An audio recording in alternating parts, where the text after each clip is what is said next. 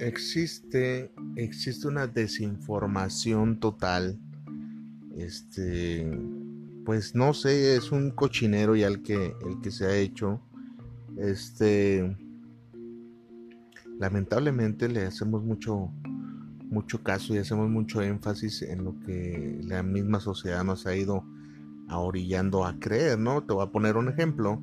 Este, te dicen que para ser exitoso debes de terminar una carrera. Este, te dicen que para crecer este, eh, fuerte, grande y sano, pues debes de, consumir este, ciertos alimentos que después, cuando ya tienes cierta edad, te dicen que no son tan buenos y sanos. Eh, por ejemplo, eh, yo desconozco tanto de ese tema, pero no sé, el huevo, dicen la mejor proteína cuando eres niño y, y saludable y todo, ya cuando estás mayor, pues te dicen que es alto en colesterol y desconozco por qué. Eh, la leche te dicen que, te ayuda, y pero ya cuando estés grande que no te ayudaba tanto porque es mucha grasa. Y bueno, el chiste es que es una desinformación total.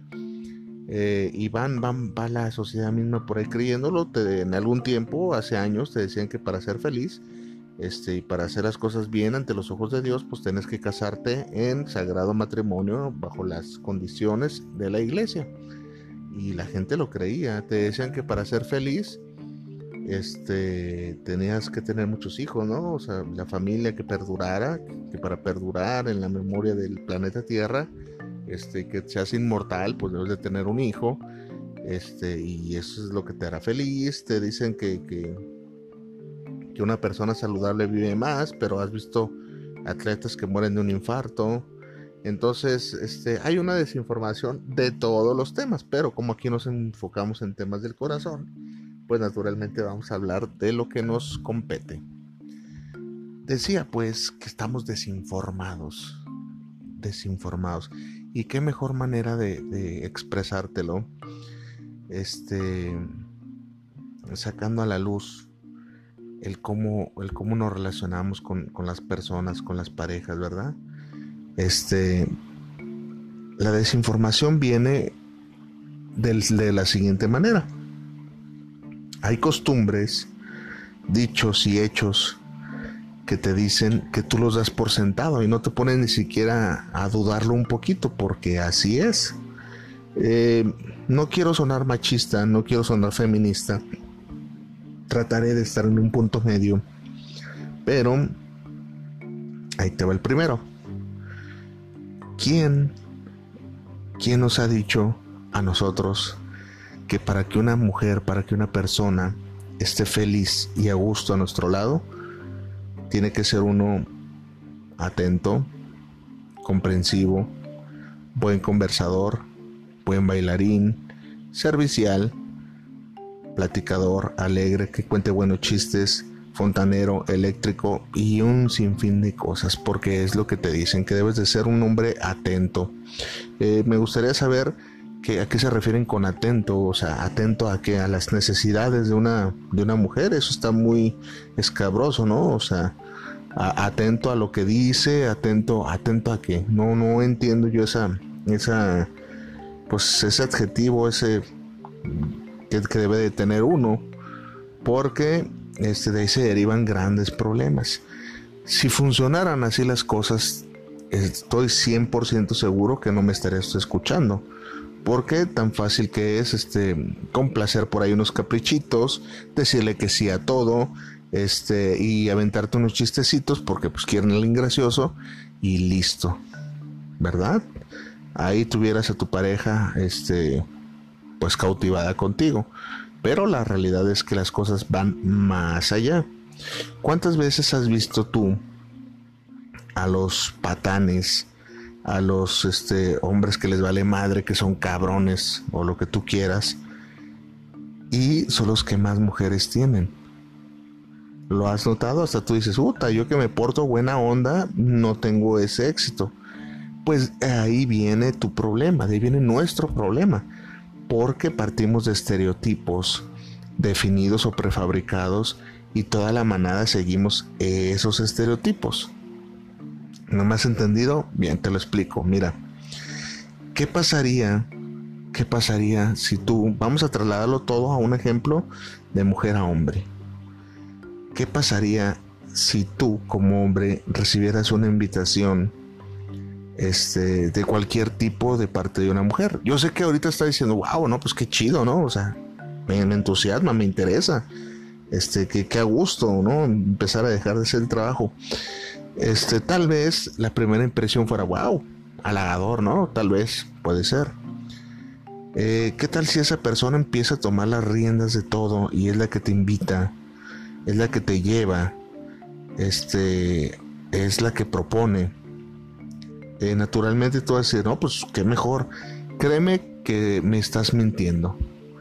Eh, yo te lo digo como hombre, yo te lo digo como persona honesta, que el último que disfrutaría esto fuera una, una persona así. Este, terminaría por no entusiasmarte, la verdad. ¿Cuántas veces no has, no, no has rechazado a una persona por esos motivos? Yo sí, y estoy seguro que tú también. Y eso no tiene nada que ver con que seas mala persona o buena persona o con que no te guste o que te guste sufrir, porque a veces confundimos eso de que no es que te gusta la mala vida, te gusta que te traten mal. No, eh, yo aquí te lo puedo definir como que a los hombres nos gusta ser el cazador. Eh, no me malinterprete el público femenino que me escucha, pero nos gusta ir a la presa, nos gusta persuadir.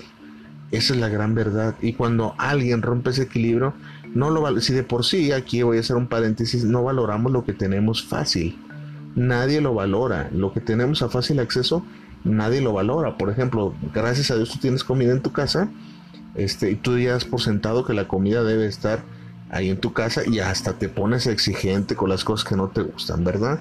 Entonces, eh, pues ya no le tomas el aprecio a las cosas que tienes, tienes agua corriente en tu casa y ya no le, pues para ti es, te debe de estar sí o sí, la luz debe de estar sí o sí, entonces pues ya no lo valoras tanto.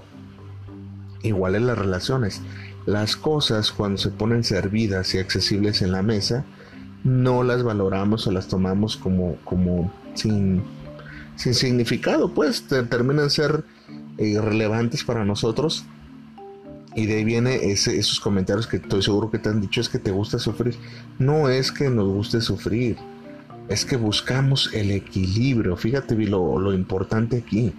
Este, hay cosas que hay personas y, situaciones que se van de filo y si, rayan en lo de en lo de un, un poquito porque eh, no es saludable lo que estás padeciendo pero en mi caso y varios varios casos generalmente lo que sucede es eso de que de que buscamos ese esa parte no esa parte de, complementar de complementar y sentirnos este pues bien y yo pienso que una persona que te da todas las cosas y tienes acceso a todo, eh, terminas como no, no valorándolo. Esa es una gran verdad. Este, la otra parte, la otra parte es ¿por qué? Creemos todo lo que creemos, diría este Diego Razarín. ¿Por qué creemos que con llevar unas flores, este, una mujer se va a enamorar de nosotros? ¿Quién dice eso? No, pues es que, a todas las mujeres les gustan las flores. Yo me he topado con infinidad de mujeres que me dicen lo siguiente, está bien que sean románticos, pero que no rayen en lo, empalagoso. Y aquí quiero meter el ejemplo más claro del mundo, este, tal vez lo vas a oír muchas veces aquí, y lo vuelvo a decir y lo voy a recalcar muchas veces, es el efecto de la canción de, tu hit favorito. ¿Y cuál es esa cuál es ese efecto? Cuando tú descargas a tu playlist una canción, este, yo creo que la reproduces, que una canción que te gusta naturalmente, la reproduces 500 mil veces al día, yo creo, ¿verdad? Y cada vez que la escuchas genera una emoción en ti, ¿por qué? Pues por eso te gusta, ¿no? Hasta la piel se te pone chinita y te hace recordar un momento y lo que tú quieras, pero conforme va reproduciendo esa canción, ese efecto va desapareciendo, se te empieza pues a volver ordinaria y ya como que no te empieza ya a gustar. Digo, la, generalmente así sucede. Entonces, pues con las relaciones pasa lo mismo. Cuando uno empieza a mostrar sus mejores cartas desde un inicio, empieza a gastar lo mejor que tiene de sí y a ponerlo en bandeja de plata para la cotidianidad. o sea que lo vean muy ordinario. No busques más, no busques otro, quédate aquí en el Club de los Corazones Rotos.